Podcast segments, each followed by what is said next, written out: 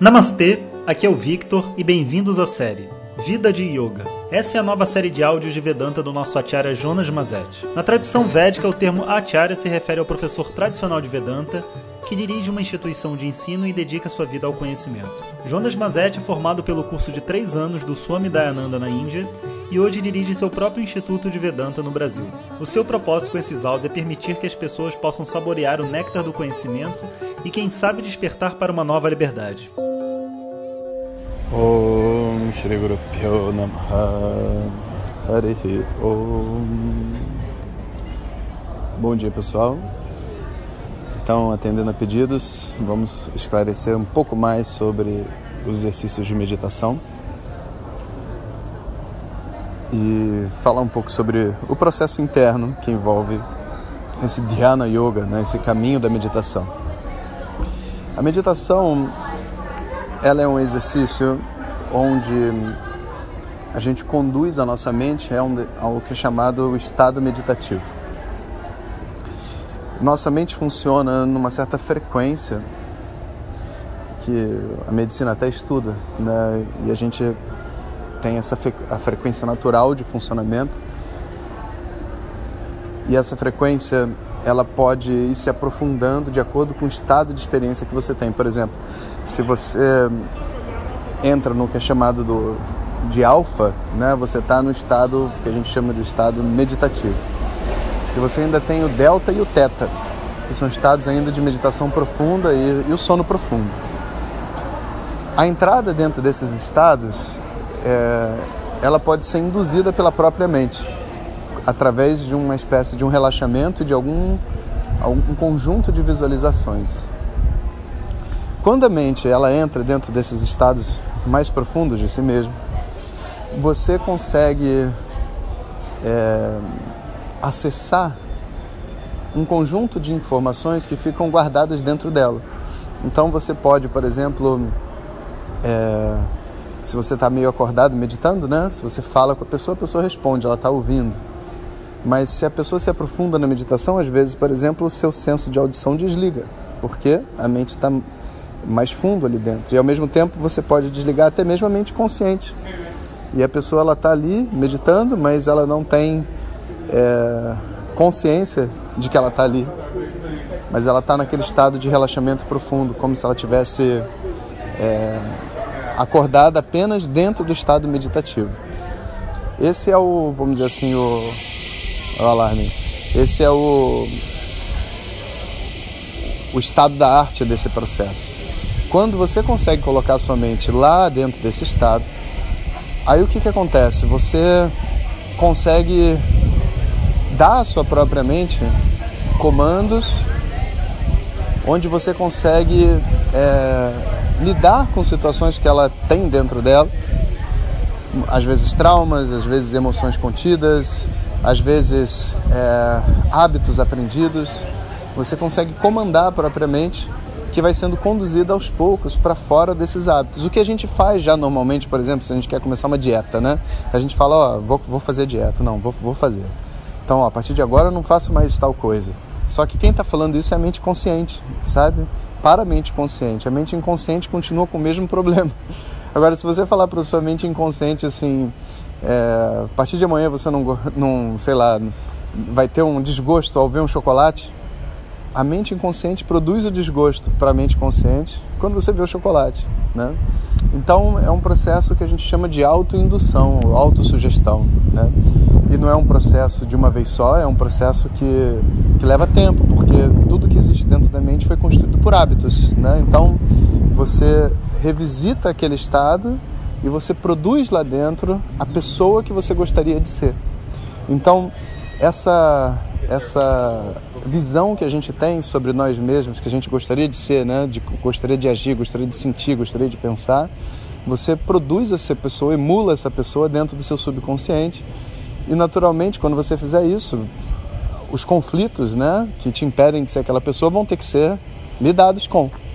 E aí vem uma outra parte da história, que é o processo terapêutico, que envolve esse acerto de contas, vamos dizer assim. Então a meditação a gente poderia dizer que ela tem assim quatro fases, tá? uma fase inicial onde eu aprendo a fazer o, o relaxamento do meu corpo e da minha mente e mergulhar no estado meditativo. Não é fácil. Naqueles, naquele curso que eu dei de dois meses, a gente alcançou o estado meditativo só, eu acho que em, talvez em duas ou três meditações, e nem todos, né? Algumas pessoas relataram, a maioria não consegue. Por quê? Porque o foco não era atingir o estado meditativo naquela época, a gente estava fazendo conhecer exercícios de meditação. Então, primeiro foi o mergulho no estado meditativo. Depois a gente começou a aprender a fazer alguns assim, segunda etapa da meditação, né? Vamos aprender a fazer exercícios de meditação, que são exercícios que produzem qualidades diferentes na nossa mente. Que é para a gente fazer lá no estado meditativo, mas se a pessoa não tem essa habilidade, a gente é, faz numa mente mais consciente, também vai produzir resultado, não é a mesma coisa, mas pelo menos a gente tem uma oportunidade de saber o que é meditação. Depois, num terceiro momento, existe uma coisa chamada japa, onde você é, repete um mantra.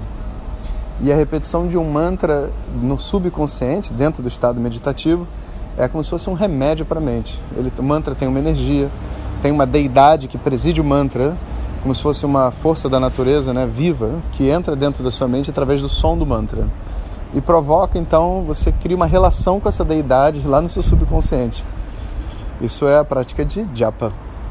E tem muitas pessoas que praticam japa, mas estão iniciando né, a prática, então eles vão praticar basicamente na mente consciente, o que não vai ter o mesmo efeito, mas é o caminho. Né?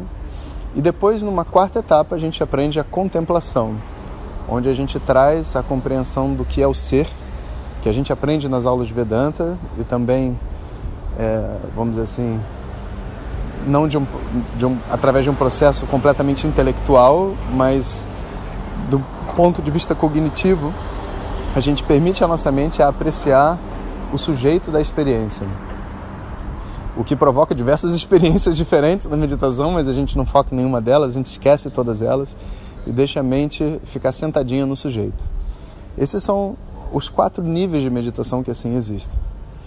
E por mais que as pessoas saibam que existem esses quatro níveis e, e assim foram apresentados a isso, a maioria das pessoas não tem é, a oportunidade nem condições realmente de fazer a meditação nos níveis que elas precisam ser feitas, né? Então assim, qual que, o que, que a gente tem que tirar de tudo isso? É que nem quando a gente olha um, um, nadador profissional e a gente vê a gente nadando na piscina, né? A gente tem que saber que tem um caminho, um caminho a ser feito e que não é um caminho pequeno, é um caminho grande né? E que o benefício é muito importante, porque natação profissional a gente não necessita para sobreviver. Agora, meditação é uma coisa importantíssima. Né? O que você faz com a mente meditativa é realmente uma coisa de outro planeta. Né? Então, assim, é, é algo que é desejável para todas as pessoas. Agora, para poder adentrar nessa técnica de meditação, a gente precisa realmente de, uma, de um momento de vida. Então, a Gita é, diz assim, né? Arurukshor Munerogam Karmakara Namuchate Yogaru Dasyata Seivash Shamarkara Namuchate que quando existe é, existem dois níveis, dois momentos dentro da vida de uma pessoa do ponto de vista espiritual. Um momento onde a vida de yoga, onde é que é basicamente, né, você uma certa atitude ao lidar com as pessoas e neutralizar os nossos ragas e doeixas, a nossa, os nossos gostos e aversões, e ser capaz de lidar com as pessoas no mundo e ter uma vida, vamos dizer assim, relativamente saudável, para a maioria das pessoas, essa vai ser a cara, não, o instrumento principal de crescimento. Quando essa pessoa for um yogaruda, tipo assim, ela realmente conseguiu ultrapassar essa fase do yoga, a mente dela naturalmente já vai ter uma densidade, um peso maior, né? uma calma, e ela vai estar tá apta a meditar.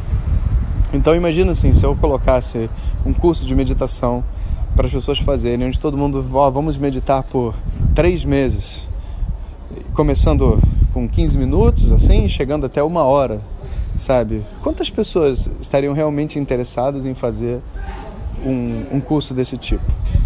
Mesmo sabendo dos inúmeros benefícios que iam trazer, quando você pensa na atividade de meditar e de entrar em contato com a mente e relaxá-la dentro, para a maioria das pessoas isso é tipo um, uma prisão, sabe? A pessoa fecha o olho na cama e já, já fica tensa. Imagina ficar uma hora sentada, sabe? A mente ela se assusta e ela sai correndo. É como se a mente não tivesse no momento de fazer aquilo. Ela precisa ter uma certa compostura interna para que ela possa ser capaz de apreciar os exercícios mais profundos de meditação. Então isso não é para desestimular ninguém, é só para compreender que existe um momento, ou seja, até chegar o momento da pessoa realmente se aprofundar na meditação, ela precisa fazer os exercícios simples de repetição de japa, de puja, né, suas orações, seu altarzinho, precisa aprender a, a lidar né, com as emoções no nível terapêutico, né? E quando isso já tiver, vamos dizer assim, mais mastigado para ela, aí é a hora, a hora onde ela vai realmente encontrar um mestre e começar um trabalho de meditação mais profundo. Para mim, quando eu comecei essa prática, levou uns bons cinco, talvez até mais, uns sete anos meditando para começar a fazer meditações realmente mais profundas e complexas, né? Isso para vocês verem o tempo que leva, né? Então, essa yoga, enquanto prática meditativa, é algo muito sério, é algo muito profundo e desejo a todos vocês né, que se preparem e encontrem o um momento de entrar dentro dessa prática, porque é realmente algo maravilhoso. Om Shri Guru Pyo Namaha Harihi Om Compartilhe com seus melhores amigos. E se você quiser receber nossas mensagens diretamente no seu WhatsApp, clique agora no link que vem junto com o título. Para outras informações, www.vedanta.com.br Om Tat Sat.